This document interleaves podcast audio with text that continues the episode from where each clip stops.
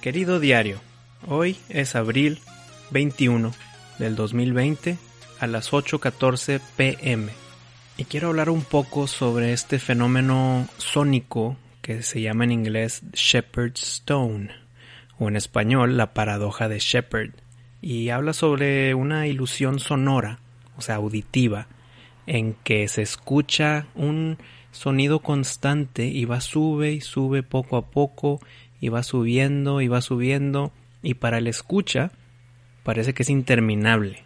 Pero en verdad son dos ondas de sonido, una detrás de otra, en la que ambas van subiendo, pero en octavas menores. Entonces va una subiendo y subiendo y subiendo y así se va. Y ya cuando llega el punto en que el oído humano no detecta tanto ese sonido tan, tan punzante, llega y lo sustituye cuando se acaba con la onda que viene detrás. Y como los humanos somos expertos en llenar rompecabezas o llenar vacíos con nuestra mente, lo conectamos. Ese sonido que estamos ya dejando de escuchar lo conectamos con el siguiente y se sigue subiendo y así se va la filita de ondas sonoras. Y para el que no se lo está imaginando o el que no sabe de lo que estoy hablando, aquí les va un ejemplo. Y pongan atención específicamente en cuando un sonido, una onda se acaba y empieza la otra y a ver si lo distinguen en ese punto. Y es como un círculo que vuelve a empezar, pero en verdad eh, nuestra mente parece que está continuando y continuando. Ahí les va.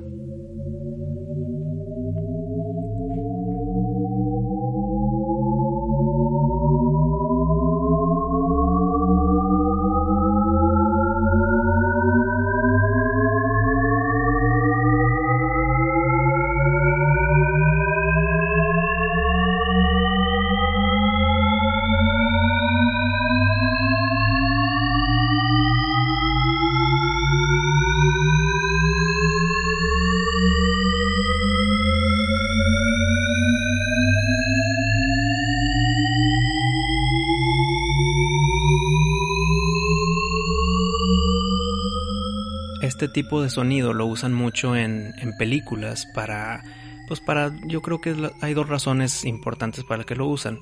Una de ellas es para simular un, un foley, que es como un sonido que se graba en postproducción, en el que algo está intensamente subiendo de poder. Notoriamente se ven en las películas de Batman, las últimas que han salido, en su motocicleta y en su batimóvil, para que se note ese poder de motor usan el Shepherd Stone en la forma en que el carro o la moto van acelerando.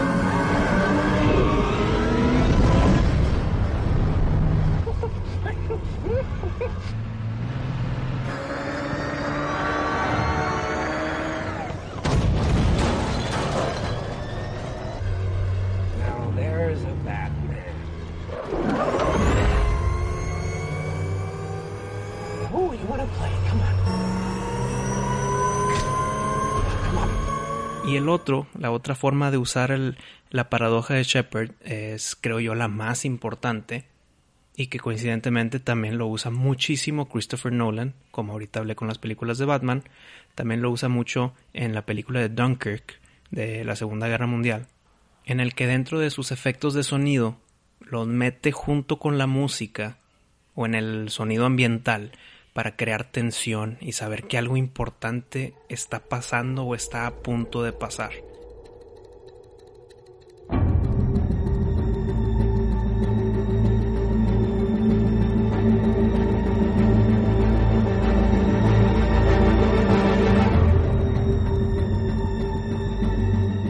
Cuando están caminando en la guerra con la tensión en que en cualquier momento te pueden disparar en la cabeza, es muy efectivo el Shepherd Stone para eso mismo. Eh, cuando vuelvan a ver la de Dunkirk, la de Interstellar o las de Batman o cualquier otra película de terror también lo usan muchísimo, se puede detectar inmediatamente como algo disonante, algo que incomoda.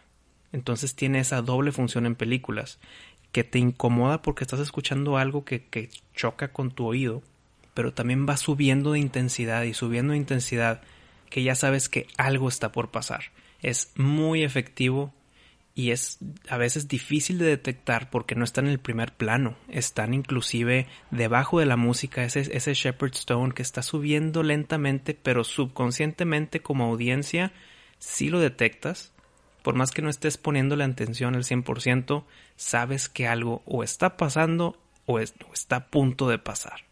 Un ejemplo que se hizo viral eh, hace un año, hace un año y medio por ahí, es como un Shepherd Stone pero visual no sé si vieron un video en el que estaba un arquero, arquero de flecha, de arco y flecha, en las Olimpiadas, y que estaba bien concentrado, apuntándole al blanco con su flecha para ver si ganaba la medalla de oro, y estaba la cámara apuntando la seriedad del arquero, y apuntando un close-up en cómo su mano está deteniendo la flecha, y apuntando al tiro al blanco, mira, ahí lo quiero aventar, y luego regresan a la toma del close-up en la cara. Y así se va en un ciclo que ya cuando te das cuenta que están jugando contigo, ya le invertiste 40, 50 segundos ahí, diciendo, ah, mira, caí. Y eso es algo que se me hizo bien interesante la primera vez que lo vi, porque dije, wow, captaron la, la paradoja de Shepard en algo visual. Ahí estabas bien clavado esperando el momento en que suelte la flecha. Es un milisegundo. Y nunca llegó, pero te tuvo ganchadísimo por casi un minuto esperando, esperando y ahí va la tensión, subiendo y subiendo. Se me hace un fenómeno muy, muy apreciable, muy, muy eficiente y muy efectivo. Y la única duda que me queda es, a ver si alguien me puede ayudar, es por qué se llama la paradoja de Shepard. Porque esto no es una paradoja, es un efecto auditivo, es una ilusión auditiva. Entonces, si alguien sabe exactamente por qué paradoja, a menos que es un juego de palabras que no es en verdad como se debe utilizar la palabra paradoja, quitando esa semántica de la palabra.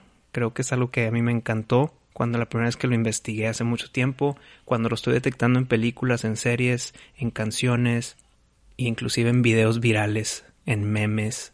Siento que es algo que es efectivo y mantiene a la gente en el filo de su asiento. Muchas gracias por tu atención. Nos veremos mañana en otra entrada en este, de este diario.